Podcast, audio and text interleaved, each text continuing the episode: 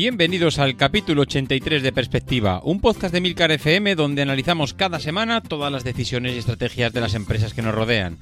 Hoy hablaremos y conoceremos a BQ, una empresa española que ha aprendido en tiempos de crisis a sacar adelante una compañía aplicando medidas diferentes en su justo momento. Y también tendremos a Flan Molina, que nos hablará de marketing y del Black Friday. Si eres de los que te gusta estar informado, no lo dudes, sube el volumen y acompáñame.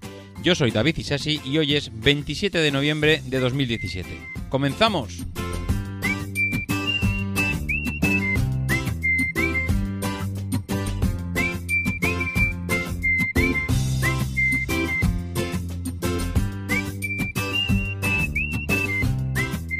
Muy buenas, ¿cómo estamos? Me imagino que con las tarjetas de crédito secas, ¿no? Después de una semana de ofertas y, iba a decir desbocados, una, semana que la verdad es que ha sido una auténtica locura, porque aquí vamos estirando el Black Friday y esto es ya como las Navidades, que empiezan en octubre, pues aquí el Black Friday empieza el viernes de la semana anterior. Precisamente sobre eso, hoy nuestro compañero Fran Molina del podcast Eureka viene a comentarnos eh, una píldora precisamente de, bueno, de lo, cómo se preparan este tipo de cosas y, concretamente el tema del Black Friday. La verdad es que... qué poquito que nos queda para las navidades. Mm, aquí ya voy contando, tengo capítulos ya más o menos programados, mm, ya los voy contando con los dedos de las manos y lo que sí que creo es que intentaremos hacer un capítulo especial justo antes de, Navidad, como creo que ya os comenté la semana pasada. Esta semana nos vamos a, a meter con, con BQ. BQ Mm, empresa también archiconocida por todo el mundo. Mm, pues eh, no sé, quien no ha ido a un Mediamar o cualquier eh, tienda especializada en electrónica y no ha visto un artículo de, esta empresa. Realmente, mm, no sé por qué tenemos la sensación de, que, de, que BQ es, bueno, típico fabricante, iba a decir entre comillas, chino, eh, de gama baja. Ellos mismos no, no les gusta definirse de esa manera y eh, bueno, investigando un poco la historia de la empresa, te das cuenta que, que precisamente eh, es una empresa que se puede tomar como modelo de muchas cosas. Y si. Y ahora analizaremos algunas de ellas porque son mm, hay determinados aspectos que, que, desde luego son fundamentales a la hora de, de, estudiar este tipo de empresas, su evolución y qué aspectos han sido importantes a la hora de desarrollar sus productos y estratégicamente pues cómo han ido evolucionando y las líneas o qué tipo de decisiones han tomado para llegar donde están ahora mismo. Mm, yo diría que son más importantes o, que se aprende más de ellos que de muchas de las multinacionales que a veces se nos llena la boca hablar de los Apple, eh, Google, eh, Tesla, etcétera. Aquí, mm, bueno, eh, creo que BQ son muy modestos, son gente que a la sombra pues, de las grandes marcas han sabido hacer un negocio que, que bueno, pues como comentaba antes, si lo estudias poco a poco, pues tiene mucho que aprender. Y buscando información sobre ellos, mm, ha habido algo que me esta semana, pues mira, normalmente no suele pasar, pero esta semana ha pasado. Y es que normalmente pues hay que indagar mucho, buscar artículos por un lado, por otro, gente que ha publicado ya muchas cosas y, bueno, vas sacando jugo de todo y al final acabas componiendo lo que acaba siendo el podcast, ¿no? Esta semana realmente Javier Lacorte me lo ha puesto súper fácil, porque Javier Lacorte ha hecho un artículo, bueno, ha hecho, Ah, no, está hecho el artículo la semana pasada. El artículo tiene posiblemente, eh, si no recuerdo mal, pues, pues más de un año sobre la historia de BQ. Y, y, es un artículo que la verdad es que Javier, si me está escuchando, pues es para quitarse el sombrero, porque realmente analiza, no sé cuánto tiempo le costó desarrollar el artículo. Si buscáis BQ Javier Lacorte, pues eh, seguramente podréis entrar al artículo y veréis lo mismo. Y bueno, podréis leer prácticamente lo mismo que vais a escuchar ahora, pero bueno, en formato lectura, por si acaso queréis entrar mucho más al detalle sobre, sobre BQ, incluso ver los gráficos, bueno, de ventas, facturación, que ahí pues tendréis mucho, mucha más información. Eh, al final la historia de, esta empresa es la historia de, unos jóvenes, ¿no? Es una, una de las startups españolas muy exitosas, yo diría de las más exitosas que hemos tenido aquí en España. Y en el artículo de Javier explica pues cómo se ha llegado hasta aquí, ¿no? Cómo seis universitarios empiezan vendiendo USBs y cómo de la venta de USBs hemos llegado a lo que es hoy BQ, ¿no? Que es una marca comercial que detrás está, mm, bueno, está Mundo Reader, que ahora veremos cómo se llega a Mundo Reader, y también está StarTick Innovation, que también es un poco el germen de, de lo que es hoy en día BQ. Como decía, eh, son seis compañeros universitarios que, bueno, se conocen en la Escuela Técnica Superior de Telecomunicaciones en la Universidad Politécnica de Madrid y, pues ahí parece ser que hay asociaciones de alumnos que fomentan un poco las, las startups, ¿no? Son seis estudiantes que, tienen edades eh, comprendidas entre los 22 y 26 años y, bueno, los nombres son pues, Alberto Méndez, Rodrigo de Prado, David Bejar, Rabín Dalani, eh, David Muñoz e Iván Sánchez. Estos son las seis personas que fundan eh, la empresa eh, hace ya, pues bueno, hace unos años, ¿no? Eh, ese corre el año 2005, económicamente esta gente pues ve que, oye, aquí se mueve dinero, todavía no ha entrado la crisis, se, consigue, se consigue en España crédito fácil, bueno, digamos que se ve fluir el dinero, ¿no? Da una sensación de que, oye, el consumo es ágil, la gente gasta y como había dinero en España, pues contribuye a que, bueno, a este tipo de empresas pues consigan eh, una financiación relativamente fácil y mm, se meten en un sector que es el típico producto que puede parecer una tontería, pero que cuando hay dinero, pues oye, la gente no le importa gastar, que es el pendrive, los USBs personalizados con el logo de la compañía o con el merchandising que, le quieras poner. Eh, por si no os viene a la cabeza este tipo de productos, bueno, pues no sé, eh, me estoy imaginando, creo que tienen eh, USBs con forma de, comercial ejecutivo, tienen USBs con forma de perro. es el típico USB comercial que tú personalizas, oye, mira, quiero un USB con el logo de mi empresa. Bueno, pues ellos cogen y te lo hacían, ¿no? Bueno, ellos empiezan a vender este tipo de productos, mm, no solo lo empiezan a vender para empresas, sino que lo venden a particulares, pues como si quieres hacer un regalo de boda, como, yo que sé, cualquier detalle. Y, eh, bueno, como empiezan a toda velocidad, eh, bueno, pues eh, enseguida empieza esto a funcionar, se dan cuenta de que, oye, mira, eh, hasta para nuestra empresa, la primera empresa suya, StarTech Innovation, cumplir los plazos que le estaban ya pidiendo los clientes empieza a ser difícil. Oye, es que no damos abasto a, a, fabricar lo que nos piden. Entonces comienzan a comprar en China. Pues es al final casi el, ejemplo que, o sea, el ejemplo, la solución que, no sé, que, adoptaríamos todos, ¿no? Oye, pues si yo empiezo a fabricar mi producto, tengo una demanda bestial, ¿quién más me puede suministrar tipo un producto como este, que está chupado, entre comillas, fabricar? Por pues los chinos. Entonces se van directamente a China. Eh, buscan allí un proveedor, un fabricante que les, eh, que les distribuya o que le fabrique, perdón, este producto y empiezan a trabajar con ellos, empiezan a conseguir pues más clientes y es algo que mm, yo creo que empiezan a aprender. Yo creo que ellos aprenden mucho de los chinos. Eh, incluso, mm, bueno, como van creciendo, se dan cuenta que, claro, no solo mm, al final este negocio pues, influye en muchas cosas, ¿no? Y ellos se dan cuenta que tienen que controlar los tiempos de entrega al final lo que hemos hablado tantísimas veces aquí en perspectiva, y es que los tiempos de entrega de un producto hoy en día son fundamentales, porque la gente lo que queremos es tenerlo ya. Claro, eh, al final dice, oye, pues en vez de hablar con este partner que yo tengo allí, ¿por qué no hablo con los proveedores del partner? Es decir, eh, con aquellos que están fabricando las pequeñas piezas. Con lo cual, ganamos dos cosas. Ganamos tiempo porque yo hablo directamente con el que lo está fabricando y no con aquel que se, que se encarga de ensamblarlo todo.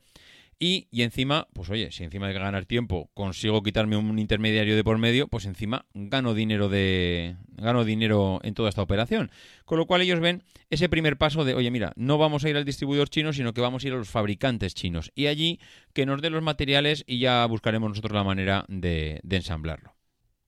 Pero amigo, ¿qué pasa? Pues que aquel distribuidor que era el que le compraban, dice, oye, pues este negocio, mm, si tú te vas a mis fabricantes, yo lo que voy a hacer es empezar a ser competidor tuyo. Y ese distribuidor que tenían ellos antes, lo que empieza es a distribuir sus propios USBs. Claro, esto lo que de repente le pasa a BQ es que se encuentra con una competencia que antes no tenía. ¿Cuál es la solución directa que, ¿qué toma o que, bueno, en ese momento decide hacer BQ? Pues dice, oye, mira, directamente paso de hablar con los fabricantes a tener, mm, bueno, mi propia fábrica, paso de tener una oficina de control de calidad a tener ya mi propia fábrica. La fábrica, eh, la verdad es que creo que sigue abierta, pero mm, lo que hacen es eh, o sea, perdón, sigue abierta, pero no hay en China, sino que lo que hacen es traerla a España arriba hacia Madrid. Y bueno, pues ahí ya pues con sus propios moldes, sus propios diseños, etcétera. La verdad es que esto mm, lo que hace es reducir muchísimo el tiempo de entrega, porque una de las cosas que evidentemente tiene como beneficio el tener la empresa aquí, es que, claro, los márgenes de entrega son mucho menores. Te evitas tener que estar viajando a China, te evitas tener que estar negociando con ellos, te evitas muchas cosas tiene, ventajas y tiene inconvenientes. Ellos consiguen eh, reducir el plazo de entrega de los USBs de 24 a 48 horas. Bueno, oye, eh, antes lo tenían en 5 días, ahora lo consiguen bajar a 24 48 horas. Con lo cual, pues mira, no hay mal que por bien no venga. Aprenden muchas cosas en el proceso. Aprenden cómo trabajar con los chinos, aprenden que fabricar tus propios componentes pues te va a reducir los costes, aprenden que si te traes una fábrica a España, eh, pues puedes competir con, con ese fabricante chino que lo que estaba haciendo era la competencia y tú no podías jugar en la misma liga. No puedes ir a China a fabricar, a competir con un chino, sino que te traes la fábrica aquí y lo que haces es... lo que bueno, lo que ganas o lo que pierdes seguramente en mano de obra china, pues lo ganas en, tiempos de distribución. Bueno, yo creo que en ese tira y afloja, en ese, no sé, en ese juego de golpes con el chino, pues aprenden muchas cosas. En el 2009 eh, dan el salto al tema de los libros electrónicos. Empiezan, bueno, ya conocen el negocio. Claro, de estas cosas aprenden mucho, porque cuando te tienes que pelear para conseguir una determinada cosa, Claro, eh, empiezas a aprender mucho de proveedores, de fabricación, y se dan cuenta que, oye, mira, esto no puede ser que nos dediquemos siempre al tema de los libros electrónicos, o sea, al, tema de los USBs. Vamos a intentar ampliar. Y, bueno, el siguiente, eh, el siguiente paso que dan, como hemos comentado, son los libros electrónicos. Eh, hay una empresa eh, en España que era la primera editorial que, firmaba derechos en digital, que era Luarna Ediciones, que era propiedad de Antonio Quirós, y bueno, pues, compraba derechos para distribuirlos en PDF. Y el problema es que en el 2009 apenas había dispositivos para leer en, digital, en este formato. Entonces, uno de los socios de Antonio Quirós es el padre de uno de los socios de StarTic, que es como se llamaba, la, como se llamaba BQ al principio. Así que bueno, empiezan a hablar, eh, empieza una colaboración, les pide que traigan de China algún producto que les pueda servir, ellos ya conocen el, comercio en China y bueno, el producto que les traen les convence, empiezan a hacer negocios y así nace Mundo Reader. Mundo, Mundo Reader es una empresa que empieza, que saca su primer producto que se llama Book Classic, Book en vez de acabado en K, acabado eh, en Q y eh, la empresa empieza a ser distribuidora y cliente a la vez. La verdad es que mm, un lector de libros electrónicos que tiene mm, pantalla, que tiene software, que viene de China, que, claro, estamos hablando de una tecnología de hace ya 10 años.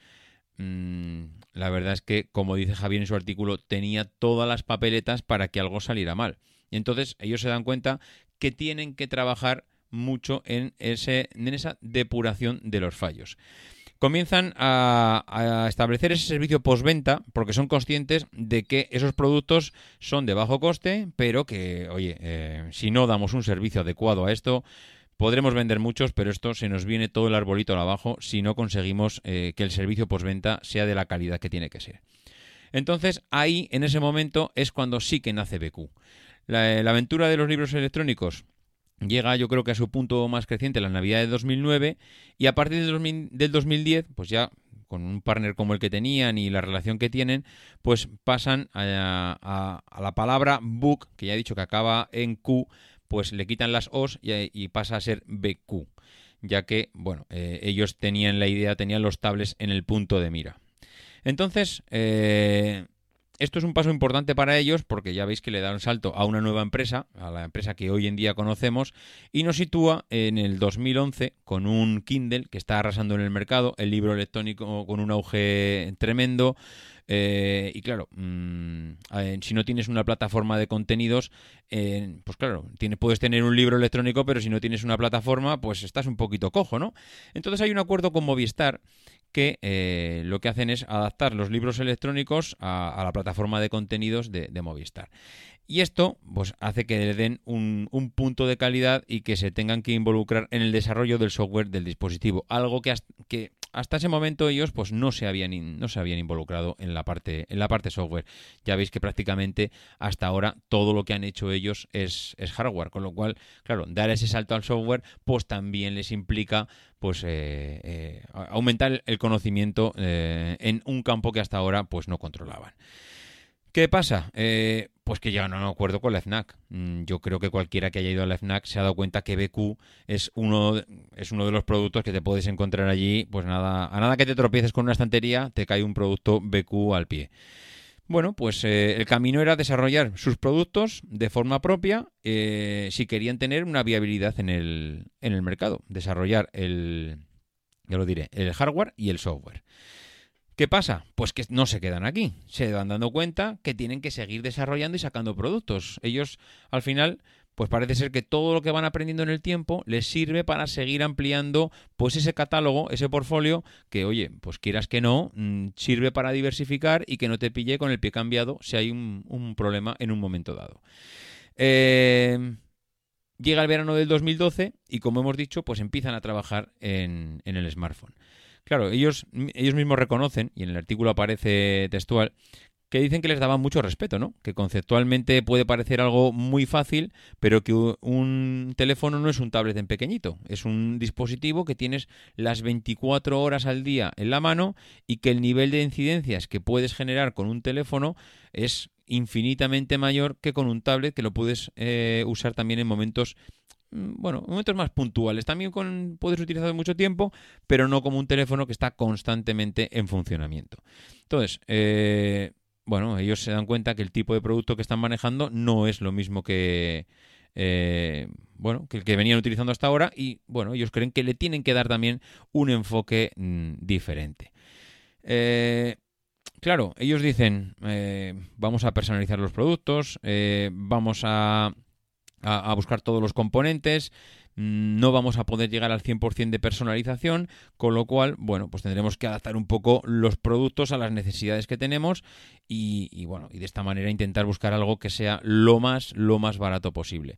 Ellos reconocen que los costes no recurrentes mm, del desarrollo de un producto, pues con el volumen que tienen no lo pueden amortizar. Es decir, un coste, un pico de un pico de gastos eh, para desarrollar un smartphone, pues es realmente bestial.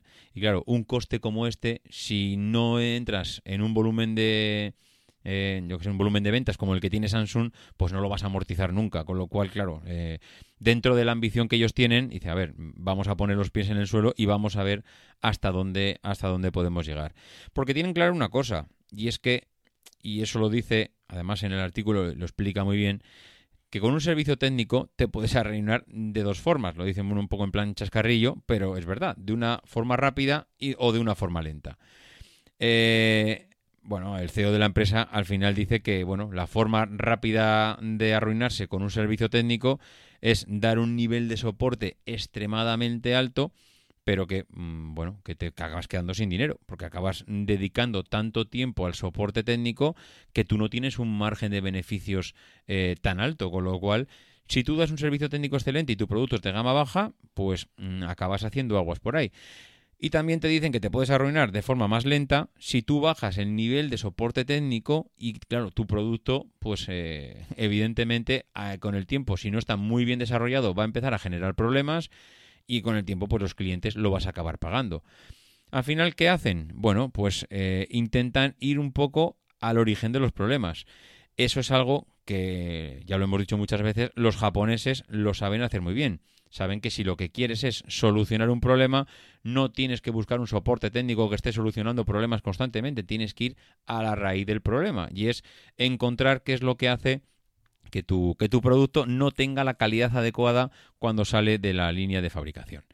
¿Y entonces cómo solucionan esto? Pues lo solucionan de una manera muy fácil. Dicen, oye, como no nos podemos gastar aquí el dinero que no tenemos en un servicio técnico, lo que vamos a hacer es irnos al desarrollo del producto. Vamos a desarrollar nosotros el producto, vamos a controlar desde el inicio eh, el estándar de calidad del producto y entonces pues conseguiremos que aunque tengamos que dar un servicio técnico pues bueno que, los costes no se nos disparen ahí ¿Dónde empieza a producirse esto o cuál es el primer producto que se beneficia de este cambio de mentalidad? Pues es el primer smartphone que sacan al mercado, que es el BQ Aquaris 4.5. Es el primer smartphone de la compañía y ni sus mejores expectativas eh, digamos que imaginaban las cantidad de ventas que tuvieron con este, con este producto y que de la noche a la mañana pues se había hecho un huequito en el mercado, que parecía que no, pero que oye, que su BQ Aquaris 4.5 pues tenía un nivel de ventas eh, extremadamente alto para lo que ellos eh, realmente, realmente aspiraban. Claro, al final ellos dicen, a ver, gama alta, gama baja. ¿Dónde nos situamos? En la gama baja. Si yo vendo un móvil de 200, de 200 euros, ¿tengo posibilidades de, obtener beneficios? Evidentemente. Claro, ¿qué tipo de... ¿Qué tipo de... Mm, ¿Qué tipo de componentes tiene que tener un producto o un teléfono de 200 euros para que a mí me dé margen? Hombre, ellos lo que tienen claro es que mm, el 90% de los usuarios, o el 80 o el 70, me refiero a que la mayoría de los usuarios ya no perciben determinadas mejoras en los móviles. Ahora mismo podemos tener el mejor Samsung, el mejor iPhone, con unas pantallas espectaculares, pero el 70-80% de las personas son incapaces de distinguir esas mejoras. ¿Por qué? Porque los mismos, eh, la misma eh, limitación del ser humano en los ojos, tú le puedes empezar a poner mil millones de píxeles y a partir de ahí el ojo es que le va a dar igual que pongas mil, que dos mil, que 400 millones de píxeles. Ya no es capaz de, distinguir la calidad. Con lo cual ellos dicen, oye, no vamos a utilizar las mismas estrategias que utilizan los grandes, que es ir a pantallas de extrema calidad que el usuario medio que busca un teléfono de este tipo realmente casi no va a valorar ni las va a apreciar, con lo cual vamos a ir a una pantalla y vamos a quedarnos en esa pantalla. Y eso es lo que hacen. Se quedan en pantallas que son de menos calidad, pero que realmente al usuario final pues le sirven. Y entonces al final eh, el usuario final pues no tiene esa percepción de que esa pantalla vamos, digo pantallas por decir algo, ¿eh? No tienen esa percepción de que esa pantalla, pues no tiene esa calidad que igual tiene un teléfono Samsung que puede tener una pantalla OLED de no sé cuántos millones de píxeles con una gama de colores, bueno, mm, lo que tú quieras realmente una, una, persona que va a un Mediamar a comprarse un smartphone, un smartphone dice, oye, mira, yo me voy a gastar 200 euros y, esta pantalla se ve espectacular, como puede ser el caso de, mi madre, que, que, realmente lo que le pueda ofrecer Samsung a nivel de pantallas, pues me parece una locura porque no quiere gastarse 800 o 1000 euros en un teléfono. Y eso es lo que hacen con, el tipo de, con ese tipo de productos. Ofrecer eh, o buscar cuál es la frontera entre lo que realmente es capaz la gente de bueno, de valorar y quedarse ahí. Y a partir de ese momento, mm, ellos no siguen aumentando calidad. Me quedo ahí, me quedo ahí, me quedo ahí. A medida que el producto va avanzando en el tiempo, el componente todavía es mucho más barato, con lo cual puedo conseguir todavía sujetar un poquito más los márgenes y los costes. ¿Qué más productos han ido, han ido creando? Bueno, pues eh, a partir de ahí mm, ya llega la locura. en el 2013 se eh, empiezan con las impresoras 3D. Es un producto que ya es 100% diseñado y fabricado por ellos. ¿Y cómo fabrican una impresora 3D? Y dicen, pues sí, mira, no nos, hemos, no nos hemos cogido una fábrica en China, no, no, hemos cogido una fábrica, hemos ido a Pamplona y estamos fabricando impresoras eh, en Pamplona. ¿Y por qué Pamplona? ¿Por qué te vas hasta Pamplona? ¿Por qué no te quedas en Madrid? Si tú has estudiado en Madrid y somos de Madrid. Hombre, pues porque en Pamplona eh, se dan cuenta que ellos pueden montar una fábrica donde pueden suministrar todos los componentes. Porque al final una impresora pues que tiene motores, correas, eh, rodamientos, eh, chapa, eh, etcétera, si tú te vas a un lugar como Pamplona, donde está la Volkswagen y donde hay miles de proveedores que están alrededor de la, Volkswagen y que puedas a poder hablar con ellos y conseguir eh, pues que te suministren esos materiales a unos precios ridículos, porque ya lo están suministrando para los grandes, pues hombre, se dan cuenta que pueden llegar a, a meterse en un sector como el de las impresoras 3D que tiene tanto futuro y posicionarse a unos costes realmente bajos. Al final irse a China pues mm, te gana muchas veces, ganas muchas cosas, pero muchas veces también pues, pues pierdes muchas cosas. Porque al final, eh, pues no lo sé, eh, si tú tienes un smartphone, pues yo entiendo que igual no puedes fabricar en España, porque las pantallas están en, están en China, porque las CPUs no están en Europa, porque, eh, como dice Javier, pues las fabricantes de, cámaras pues no los puedes encontrar en Europa. Entonces, si tú vas a fabricar un teléfono, pues seguramente tienes que ir donde están tus proveedores de materiales, que están en China, que están en Corea, que están... Bueno, pues tienes que ir allí. En cambio, una impresora 3D pues tiene, tiene mm, en una determinada zona concreta pues puede ser muy inteligente montar una fábrica ahí si tienes a todos tus proveedores alrededor y los puedes controlar. Bueno, pues eh, yo creo que la historia de BQ es una historia de éxito, es una historia de aprendizaje, es una historia de en muy poco tiempo, en 10 años, porque estamos hablando de 10 años, ver cómo mm, desde sus inicios han ido mm, poniendo en práctica todo lo que han aprendido cómo empezar a fabricar hardware, cómo irse a China a, ver, bueno, a, aumentar su cuota de mercado para poder encontrar un fabricante, cómo montar una fábrica en China, cómo traerla aquí, cómo diversificar en su producto, cómo montar una fábrica también en España en un sector que hasta ahora no estaba muy explotado y que se rodean de sus proveedores. No sé, a mí me parece que BQ es una empresa que ha aprendido en 10 años latín han aprendido latín viajando a China. Y eso realmente es para quitarse el sombrero. Es muy difícil hacer lo que han hecho eh, prácticamente, bueno, eh, conviviendo, si os dais cuenta, en una época de crisis bestial, han sabido eh, convivir con la crisis, han sabido superar la crisis y bueno, pues que los tenemos hoy en día pues al pie del cañón con un catálogo diversificado y que desde luego pues les, ha, les ha llevado a un éxito sin parangón. Y ahora, como os comentaba, os voy a dejar con Fran Molina, que os va a hablar de marketing, de Black Fridays y, de cómo se desarrollan todo este tipo de, de campañas. Os dejo con Fran. Hola, ¿qué tal? Un día más aquí en perspectiva dando todo con vosotros con esta nueva píldora de marketing. Eh, queda muy poquito para que comience el Black Friday. Estoy aquí grabando esto a unos 10-12 minutos de que comience ese Black Friday. Y hoy he elegido hablar de algo que nos toca a todos un poquito de cerca con este Black Friday, que es la estrategia de preanuncio. Para ello vamos a comentar un poquito en qué consiste el Black Friday y cómo está relacionado con la estrategia de preanuncio y luego hablaremos de una noticia también relacionada con este concepto que ha tenido lugar, que ha salido a la luz esta semana pasada, en el cual Apple nos hablaba del retraso en el lanzamiento de sus nuevos altavoces HomePod. Eh, estos días son un poquito, como decía, convulsos. El Black Friday se viene anunciando desde hace semanas. Eh, todos hacen ya Black Friday, desde una, um, una óptica, una tienda de electrodomésticos, electrónica, textil, calzado, etcétera. Y bueno, es importante que sepamos cuáles son las consecuencias de eh, venir anunciando esto con antelación, que es lo que vendría más o menos a, recoger esta estrategia de preanuncio que muchas empresas están llevando a cabo hoy en día, eh, llevándose o impulsadas un poquito por esta fiebre del consumismo en el tema del Black Friday. Pero empecemos hablando un poquito de qué es la estrategia de preanuncio, cómo se define.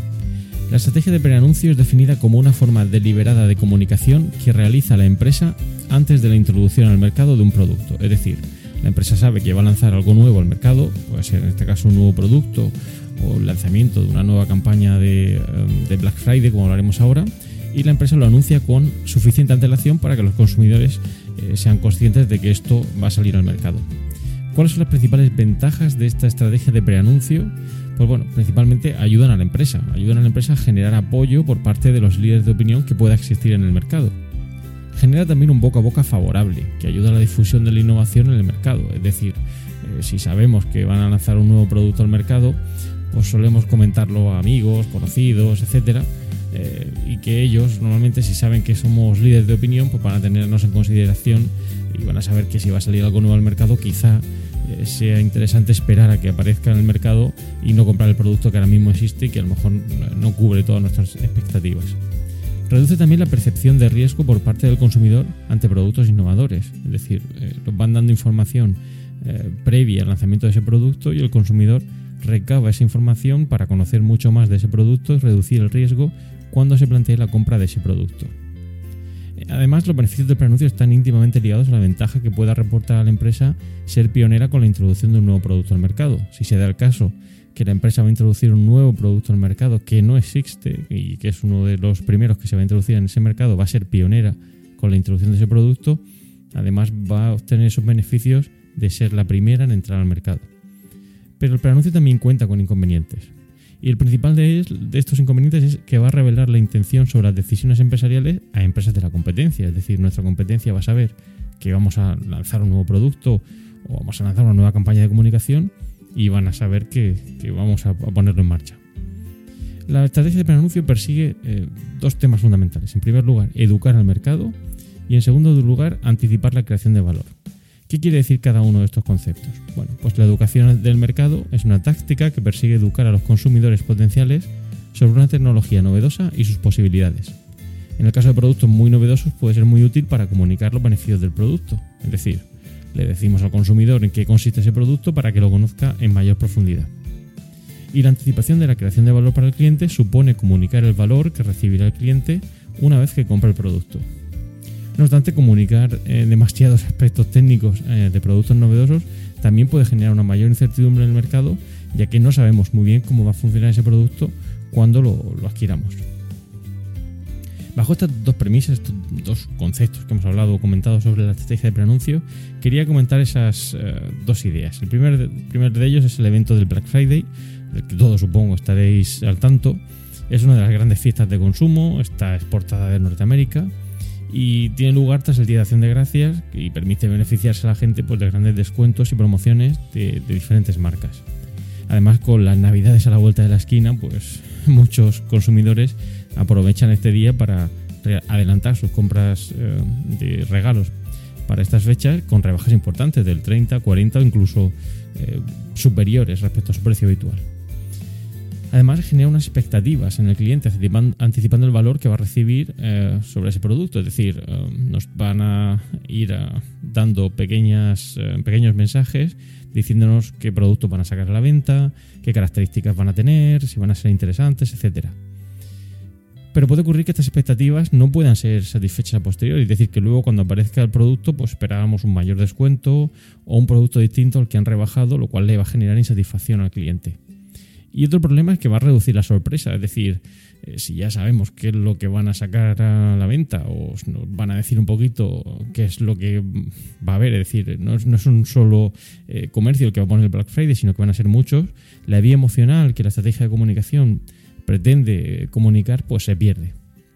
La otra noticia, como os decía, es el retraso de los HomePod, que se presentaron en la WWDC de junio de 2017. Es un altavoz inteligente que incluye al asistente Siri. Eh, y el objetivo pues era competir con el altavoz de Amazon con Alexa. Se anunció su venta para finales de 2017, coincidiendo precisamente con la época navideña y se anticipaba que iba a ser un regalo ideal para muchos consumidores. Pero se ha retrasado, se ha retrasado para principios de 2018, quizá, incluso más. De hecho, la empresa señala que el proceso de producción aún requiere de un poquito más de tiempo y que la gente va a tener que esperar a que ese altavoz inteligente esté disponible para su venta. De hecho, incluso en la primera remesa de países no están incluidos todos, solo Estados Unidos, Reino Unido y Australia. Es por ello que cabrá esperar que llegue a España o otros países de Latinoamérica incluso más tarde. Bien, el debate que cabría ahora sería, bueno, ¿es interesante el preanuncio o no lo es? Existe mucho debate al respecto, pero como se siempre, siempre suele decir, depende, depende de cómo eh, lo hagamos. Va a depender en primer lugar del grado de novedad del producto que vayamos a comunicar con la estrategia de preanuncio. En el caso de productos muy tecnológicos o complejos, debe analizarse previamente con el fin de no generar incertidumbre en el mercado. Es decir, si tiene una alta tecnología, quizá debamos meditar mucho qué información vamos a ir suministrándole al cliente. Además, siempre se debe guardar, por decirlo así, un as en la manga, para sorprender a ese cliente con aspectos emocionales del mensaje. En el caso de productos que requieran de un esfuerzo de aprendizaje por parte del cliente, una estrategia de comunicación orientada a la educación sin duda va a ser lo más adecuado. En el caso de productos de calidad superior, pues la anticipación de la creación de valor a recibir por el cliente sería sin duda lo más aconsejable. En cualquier caso, la estrategia de preanuncio no debe retrasarse mucho porque, como hemos comentado, si se retrasa mucho en el tiempo, probablemente la competencia tomará cartas en el asunto y eh, lanzará un producto o estrategia similar. Pues bueno, con esto hemos llegado al comentario de hoy sobre esta píldora de marketing para perspectiva. Podéis realizar vuestros comentarios como siempre en la dirección emilcar.fm barra eureka, por correo electrónico en eureka.fjmolina.com y los otros medios de contacto que encontraréis en emilcar.fm.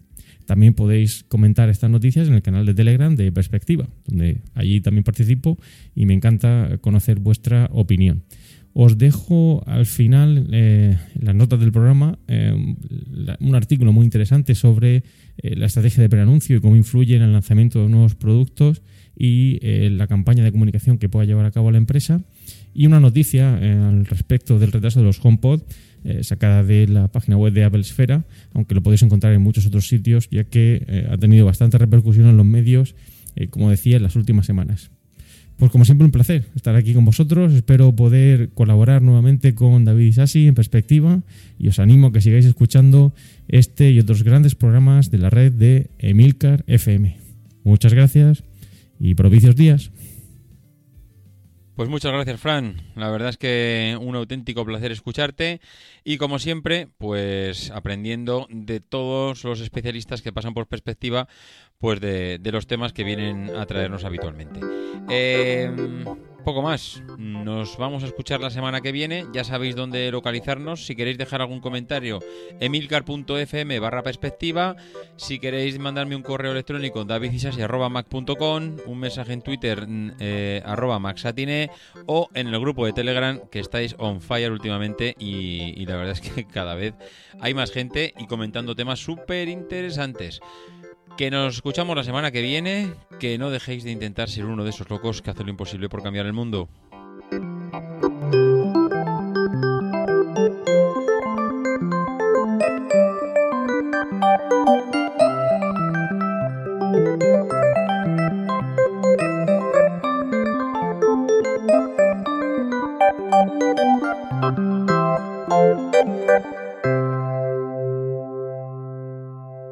Because the people who are crazy enough to think they can change the world are the ones who do.